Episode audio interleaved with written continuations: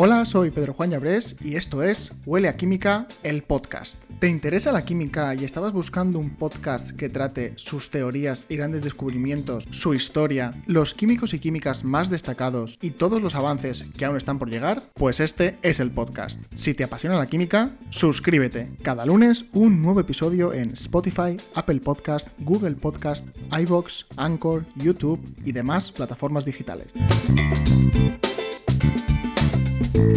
Hola, ¿qué tal? Bienvenido, bienvenida a mi podcast, al podcast de Huele a Química. Un podcast en el que cada semana te llevo trayendo diferente contenido relacionado con nuestra ciencia, con la química.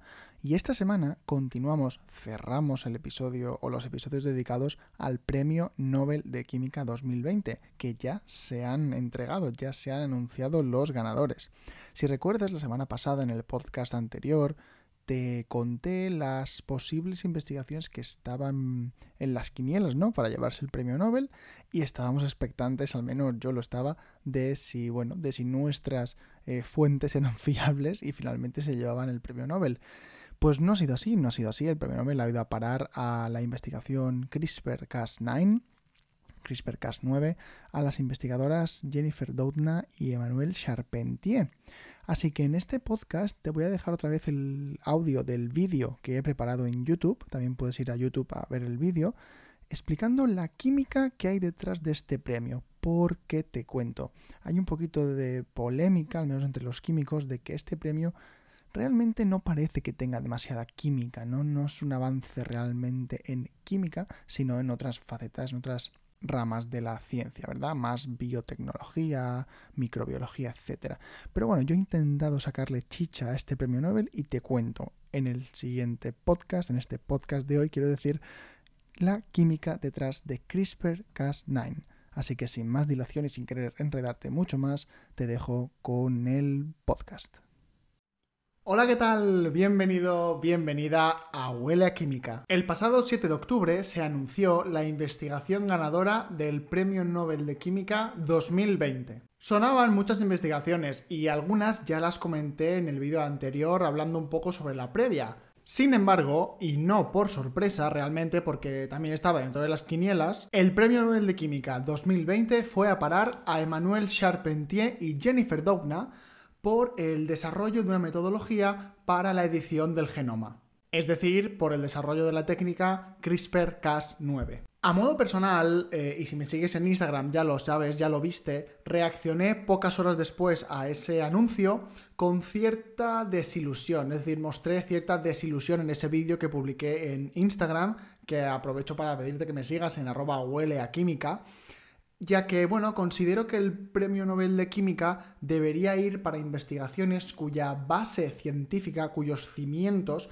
estén, em, estén bueno, basados en la química, ¿no? En una investigación química. Eso no quita que CRISPR-Cas9, CRISPR-Cas9, sea una investigación brutal a la cual le tengo mucho respeto y va a ser sin duda una revolución en la edición genómica en los próximos años va a ser médicamente un avance brutal que se merece el premio Nobel sin duda. Pero quizá no el premio Nobel de Química. A mí, como químico y a muchos otros químicos que conozco, nos gustaría que el premio Nobel de Química fuera para investigaciones químicas, que su base, su metodología de inicio fuera la química y de ahí surgieran ideas, surgieran aplicaciones, surgieran metodologías, ¿no? Pero que pudiera premiarse el trabajo de la química, de la innovación química en ese, en ese premio Nobel. Y ojalá, ojalá cambiara el mecanismo, porque no es culpa de nadie, sino que no haya un premio Nobel más acorde a CRISPR-Cas que el de química, porque obviamente no iba a ser ni el de medicina ni el de física. Obviamente CRISPR-Cas9, la metodología, tiene química, porque tiene proteínas, tiene ADN, tiene ARN, y no me canso de decir que todo es química. Pero oye, de ahí a que el premio Nobel de nuestra ciencia vaya a una metodología que está más basada en bioquímica, por no decir biotecnología o microbiología en sus inicios, en sus fundamentos más básicos, pues bueno, en ese vídeo expresé un poco mi malestar con ese premio, así que si quieres verlo, no dura más de 5 minutos, sígueme en Instagram. Dicho esto, os prometí un vídeo sobre el Premio Nobel de Química 2020, fuera el que fuera, y aquí lo tenéis. Pero también os dije en el vídeo de Instagram que no iba a ser un vídeo sobre CRISPR-Cas9 como cualquier otro. No, voy a explicar la técnica en mucha profundidad, ya que hay una infinidad de vídeos en YouTube sobre ese tema, infinidad de artículos en blogs, hay libros sobre ese tema, hay documentales en Netflix sobre ese tema y la propia Jennifer Doudna, ganadora del premio Nobel, tiene vídeos en YouTube donde explica esa técnica. Entonces no vendré yo, alguien que está muy alejado de esa rama, de, de ese conocimiento, a explicarlo porque sería un vídeo que no aportaría ningún valor. Lo que sí te dije es que intentaría hacer un vídeo donde explicara la química detrás de CRISPR-Cas9. ¿Tiene algún sentido que haya ganado el premio Nobel de Química? ¿Qué química esconde al margen de las proteínas, el ADN, el ARN, que son moléculotas muy grandes y los químicos nos gusta más trabajar con átomos, con moléculas, con electrones a muy baja, muy baja escala, ¿no? ¿Qué, ¿Qué chicha química hay aquí? Eso sí que te lo traigo hoy. Pero antes te invito a seguirme en redes sociales, eh, a dejar un comentario en este vídeo de YouTube, a seguirme en YouTube si no me estás siguiendo, en fin, a darme un poco de cariño en redes porque hoy en día eh, la difusión del contenido en redes es lo más importante para un creador de contenido, sea del medio que sea. En mi caso de ciencia, pues tus likes, tus comentarios, tus tus, tus eh, seguirme en todas las redes sociales hace que mi contenido crezca en la red y pueda seguir desarrollando este hobby, que por ahora es un hobby, pero bueno, quién sabe, ¿no? Así que venga, arrancamos con el vídeo. Ya sabrás, o habrás oído, o habrás leído, que CRISPR-Cas9 es una metodología que permite cortar el ADN, cortar las hebras del ADN que forman nuestro genoma, nuestro código genético, por lo que se le ha dado siempre el análogo de unas tijeras moleculares. Imagínatelo, nuestra doble hebra de ADN que contenga un gen que nos provoca una enfermedad. Con CRISPR-Cas9 se podría ir a ese gen y cortarlo.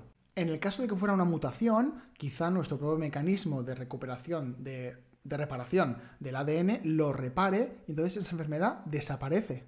En el caso de que no fuera una mutación, sino que fuera nuestro propio genoma, que tuviéramos ese gen distinto a otras personas por herencia, por ejemplo, muchas veces a la hora de cortar y volver a reparar, el, mecanismo de reparación, bueno, pues se equivoca y inactiva ese gen, ¿no? Eh, mete una serie de bases mm, que no tocan, el gen se inactiva y también desaparece nuestra enfermedad. O imagínate aún más, imagínate que cortamos ese trozo de ADN, cortamos e introducimos un fragmento de gen, un gen que, que nosotros queramos, un gen que exprese un fenotipo deseado.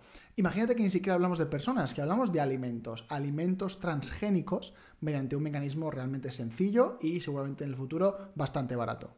Bueno, pues las posibilidades son enormes y eso es CRISPR-Cas9, una metodología que permite hoy, casi casi y en el futuro sin duda, la edición genómica prácticamente a la carta. Por tanto, merecía un premio Nobel sí o sí o sí. Bueno, ¿y esto cómo se hace? ¿Qué protagonistas intervienen en este mecanismo de cortar el ADN? Para saber qué zona del ADN queremos cortar, primero tenemos que conocerla a la perfección, saber qué nucleótidos componen ese gen, qué pares de bases tenemos y todo lo relacionado con ese fragmento de ADN. Una vez conocido, se puede diseñar un fragmento de ARN monohebra, es decir, una hebra de ARN complementaria a la secuencia de ADN que nosotros tenemos en la cabeza. Por ejemplo, si nuestra cadena de ADN es A, G, G, C, T, por ejemplo, nuestra hebra de ARN deberá ser T, C, C, G, U. ¿Vale? Porque recordad que en el ARN se cambia la T por la U. Bueno, pues una vez tenemos esa hebra de ARN, esa la llamaremos ARN guía. Con la ayuda del siguiente gran protagonista de esta técnica, la proteína o la enzima Cas9, nuestro ARN guía podrá unirse, complementarse con la hebra de ADN. Y digo con la ayuda porque el Cas9 ayudará a abrir la doble hélice a que tengamos de dos, una y una bastante separadas, y en medio puede introducirse nuestro ARN guía. Una vez todo está colocado en su lugar, y, por supuesto, Cas9 se ha colocado en la zona concreta del genoma que nosotros queremos, que eso ya es muy complejo y no voy a entrar, tenemos todas las piezas para que dos dominios muy importantes de Cas9, HNH y RUFC, corten el ADN por esa zona en la cual se ha enganchado nuestro ARN guía. HNH cortará la parte que está unida a la ARN guía y RUBC la parte en la que no. ¿Vale? ¿Me sigues? Es decir, nuestro ARN guía orientará a Cas9 a unirse a la zona concreta del genoma donde está el gen que queremos cortar.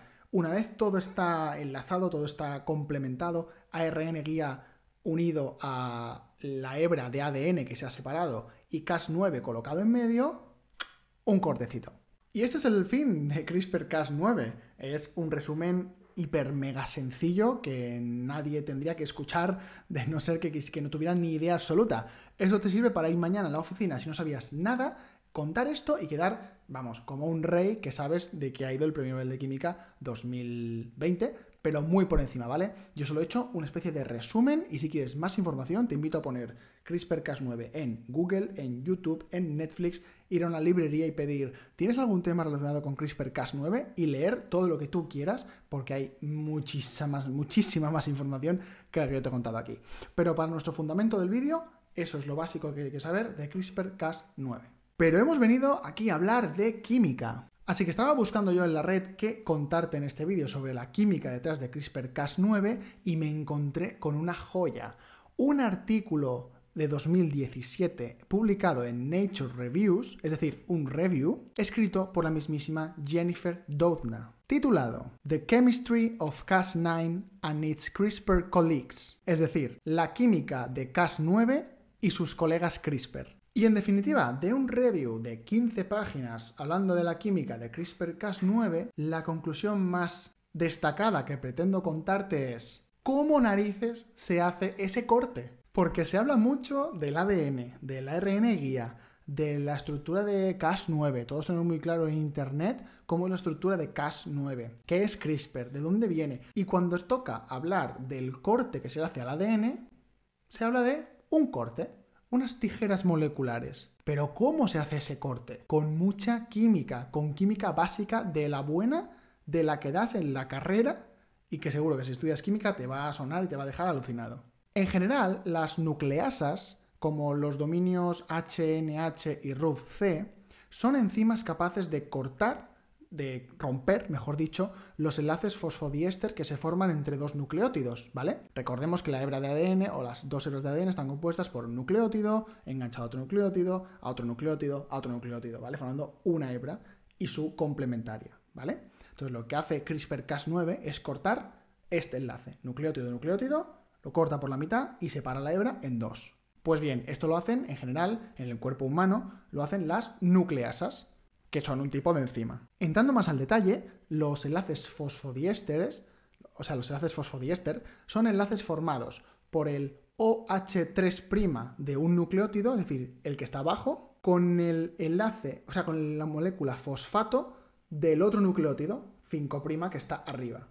Es un enlace covalente fósforo-oxígeno, PO. En un enlace covalente, a priori, la fuerza del enlace es muy alta. Eh, los enlaces covalentes son fuertes, no tienen por qué romperse, no se rompen fácilmente y están pensados para ello. Por eso la estructura del ADN es tan estable. Por tanto, si hay enzimas especializadas en el cuerpo humano capaces de romper ese enlace, tiene que haber una química detrás que haga posible esa ruptura. Más aún si pensamos que las nucleasas siguen el mecanismo de rotura de enlaces mediante hidrólisis, es decir, una rotura basada en agua lo que rompe el enlace es agua. Así que venga, volvamos a donde estábamos. Tenemos a Cas9. Dentro de Cas9 tenemos metida la hebra de ARN que hemos introducido nosotros mismos, complementada con la hebra de ADN, nuestro propio ADN, en la zona del gen que queremos cortar. Esta hebra de ADN que queremos cortar está dentro del sistema Cas9, dentro de sus dominios, que tiene diferentes dominios, diferentes zonas. Una de ellas es la zona HNH. Pues bien, el dominio HNH es el encargado de cortar la hebra de ADN que está unida, que es complementaria a la ARN guía que hemos introducido. El objetivo que tiene este dominio HNH es romper el enlace fósforo-oxígeno que hay en esta hebra de ADN. Pero al ser un enlace covalente, antes tiene que debilitar ese enlace. Si lo que quiere es que una molécula de agua ataque a ese fósforo y rompa el enlace que tiene con el oxígeno, primero debe debilitarlo. ¿Y cómo hacen eso las enzimas en general? Pues para ello las enzimas cuentan con lo que se llama el centro activo. Es la zona de la proteína que tiene una serie de características que ayudan a hacer las reacciones. Las enzimas lo que hacen es facilitar que se produzcan reacciones que sin esa ayuda no se producirían. Nunca un enlace PO se puede romper solamente con el ataque de una molécula de agua. Imagina que no tiene la suficiente fuerza para romperlo. Lo que hace la enzima en ese centro activo es establecer una serie de condiciones ambientales que hacen que ese enlace PO se debilite y entonces el agua pueda entrar de la misma manera que antes, pero esta vez rompiendo el enlace. Así, en el centro activo del dominio HNH encontramos los aminoácidos aspartato, aspargina e histidina. Hay más, pero esos son los que más intervienen en la reacción. Además, es muy importante la presencia de un catión metálico con carga positiva más 2, por ejemplo, magnesio 2, calcio 2 o cobalto 2. Eso también es parte fundamental de ese centro activo que hemos comentado. un papel principal del aspartato y la aspargina es fijar la posición del magnesio 2 más, en este caso, mediante interacciones débiles. Es decir, imagina que el aspartato y la aspargina están aquí y el magnesio aquí, pero está el magnesio unido a ellos mediante fuerzas débiles electrostáticas y hace que se fije esa posición ahí, ¿vale? Que el magnesio se fije espacialmente ahí. Cuando entra la hebra, la, hebra de ADN, la cadena de ADN, se queda el grupo fosfato a la altura de estos aminoácidos. El grupo fosfato tiene dos oxígenos que forman enlace y dos oxígenos prácticamente sueltos, dos oxígenos libres, ¿vale? Es PO4, dos enlazados con los respectivos eh, nucleótidos y ácidos nucleicos, y otros dos oxígenos más o menos sueltos. Estos dos oxígenos también se unen electrostáticamente al magnesio. Esto lo que consigue es quitar densidad electrónica negativa no solo a los oxígenos mismos que están un poco enlazados con el magnesio mediante enlaces débiles, sino al fósforo, ¿vale? Digamos que el magnesio estira de los electrones del oxígeno y el oxígeno de los electrones del fósforo. Con lo cual el fósforo ahora tiene una densidad de carga más bien positiva, o al menos ha reducido su densidad de carga negativa. Eso hace que ahora mismo, en ese momento, el enlace fósforo-oxígeno sea más débil que antes. Al otro extremo del centro activo, ¿vale? Si está, la aspargina y el aspartato están aquí, al otro extremo, en la otra zona, tenemos la histidina, que es rica en electrones, actúa como base. Y cualquier molécula de agua que pase por ahí es susceptible de que la histidina capte su hidrógeno, su protón, y quede un OH-. OH- negativo de por sí, tenderá sin duda a atacar a la zona positiva que es el fósforo en ese momento, en lo que se conoce en química como una sustitución nucleófila. Eso ya es para nota para quien sabe de lo que estoy hablando y si no, muy fácilmente en Google lo buscáis que es muy sencillo de entender. Una molécula muy negativa ataca a otra muy positiva y otro de sus sustituyentes de lo que tiene enlazado a él sale. Es una sustitución. Uno entra, uno sale. En este caso, ¿qué es lo que sale? El oxígeno que pertenece al nucleótido de arriba. Es decir, se ha roto el enlace PO que unía a dos nucleótidos. Hemos roto el enlace mediante hidrólisis. Pero una hidrólisis forzada y ayudada por el centro activo de la enzima, que en este caso es la HNH. Por su parte, el dominio RUF-C hará lo mismo, pero en la hebra contraria del ADN. Oye, ¿tienes alguna duda? Déjamelo en comentarios, ¿eh? Podemos charlar del tema. Tú déjame alguna duda en los comentarios sobre este mecanismo, por ejemplo, y podemos solventarlo. Es, también es una forma de aprender ¿no? mecanismos de reacción que se dan en la naturaleza, en nuestro cuerpo, porque esto se hace todo el tiempo. Las nucleasas cortan el ADN cuando tienen que repararlo o en cualquier otra circunstancia. Por lo tanto, son reacciones que se dan en nuestro cuerpo y de las cuales los químicos aprendemos para hacerlas después en el laboratorio. O sea, cualquier duda, déjamelo en comentarios. Bueno, y para acabar, y, ya he contado lo que quería contar en este vídeo, pero la última reflexión que quiero hacer es, ¿justifica esto que te acabo de contar que se haya llevado el Premio Nobel de Química? Para mí no, porque a pesar de que haya química detrás, obviamente hay química detrás, y química básica de mecanismos de reacción muy básicos, esta química no ha sido llevada a cabo por un químico, ha sido llevado a cabo por la naturaleza. Lo que han hecho Jennifer Doudna y Emmanuel Charpentier es saber aprovechar la química que nuestras propias enzimas desarrollan para, para aplicaciones prácticas y nuestro propio beneficio en cuanto a, por ejemplo, medicina. Pero no me parece que sea un avance en química. Evidentemente no ha habido ninguna innovación química que haya llevado a cabo un investigador. Nada más, hasta aquí el vídeo de hoy. Espero que te haya gustado. A mí me ha encantado hacerlo. No esperaba encontrar este articulazo. Sígueme en redes sociales, arroba huele a química para mucho más contenido que no puedo enseñar en estos vídeos. Y nos vemos en otra ocasión, al menos la semana que viene, en un podcast seguro. ¡Chao!